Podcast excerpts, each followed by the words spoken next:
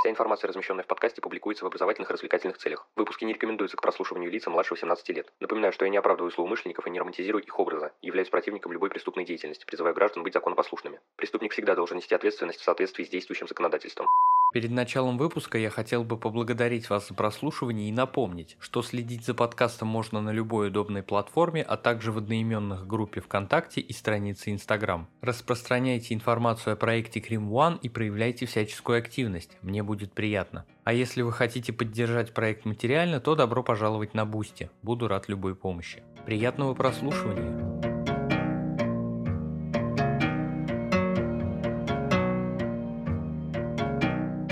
Всем привет, вы на канале Крим One, и сегодня мы начинаем разговаривать о судебном почерковедении.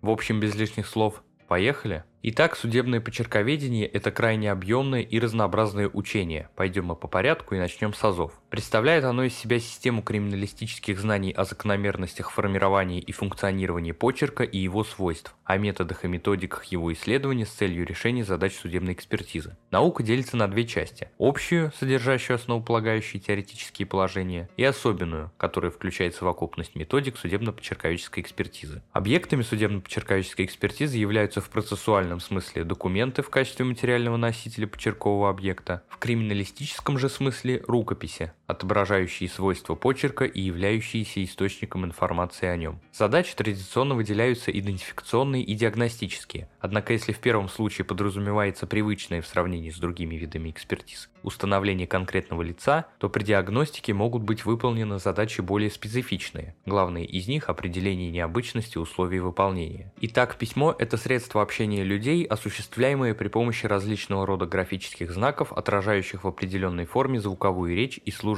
для передачи ее на расстоянии и закрепления во времени. Письмо основано на системе качественно неоднородных навыков, образующих письменный функционально-динамический комплекс, состоящий из нескольких компонентов. Интеллектуальный, куда входят навыки восприятия, мышления и памяти человека. Письменно-речевой, то есть совокупность лексических, грамматических, стилистических, орфографических и пунктуационных элементов, а также письменно-двигательный, графическая, орфографическая и техническая стороны письма. Физиологической основой формирования функционально-динамического комплекса является условно-рефлекторная деятельность нервной системы человека. Почерк – это индивидуальный, динамически устойчивый, зрительно-двигательный образ графической техники письма, получающий реализацию с помощью системы движений в рукописи. Почерк обладает несколькими важными свойствами. Индивидуальность. Формирование письменно-двигательного навыка происходит одновременно с обучением письму. В зависимости от целей и задач упражнений в процессе обучения вырабатываются три навыка. Технический – обращаться с письменными принадлежностями,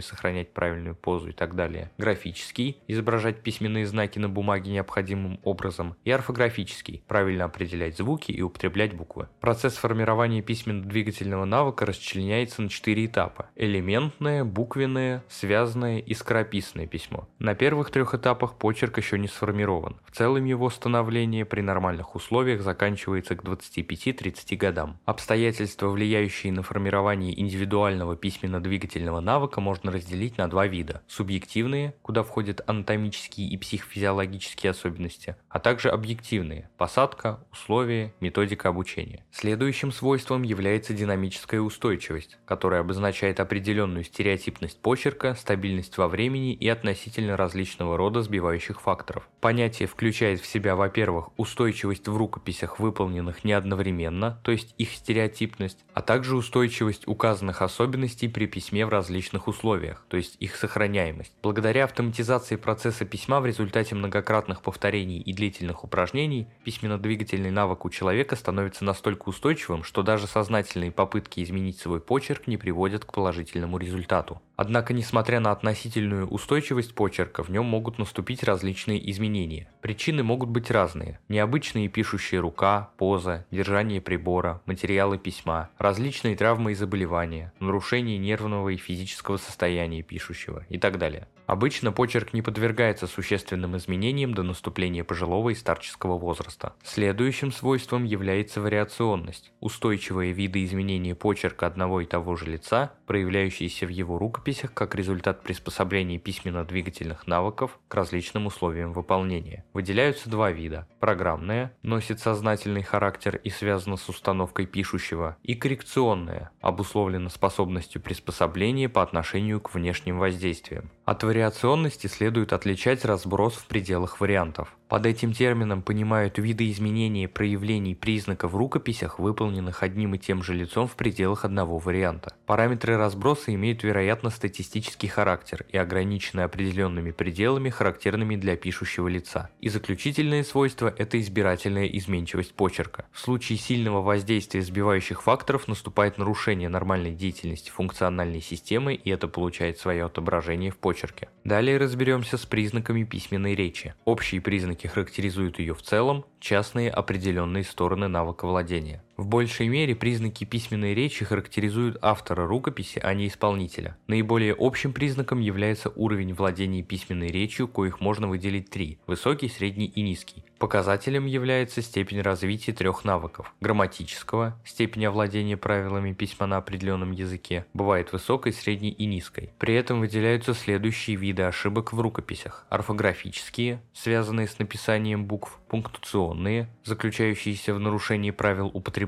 знаков препинания, и синтаксические, связанные с построением предложений. Второй навык лексический, то есть показатель словарного запаса. И третий стилистический, характеризуется языком изложения мыслей и общим построением письменной речи. Выделяются разговорно-бытовой, официально-деловой, научный, производственно-технический и публицистический стили. Индивидуальный стиль – это присущая каждому человеку совокупность признаков письменной речи, отражающие навыки использования определенных языковых средств. Его характеризуют архитектоника, общее построение письменной речи, логическая последовательность, связь связь и взаимоотношения между всеми частями рукописи, наличие или отсутствие абзацев с их характеристикой, длина предложений, преобладающий тип предложений с упрощенной, простой, усложненной или сложной конструкциями, наличие символов, способы сокращений и исправлений с их характеристикой, а также способы акцентирования, подчеркивания, выделения шрифтом и знаки препинания. Для каждого человека частные признаки качественно различны. Устойчиво повторяющиеся ошибки, авторская лексика, навыки акцентирования и навыки в использовании символов, сокращений и исправлений. На этом выпуск подошел к концу. Благодарю за его прослушивание. Следите за проектом Cream One и помните, нераскрываемых преступлений не бывает.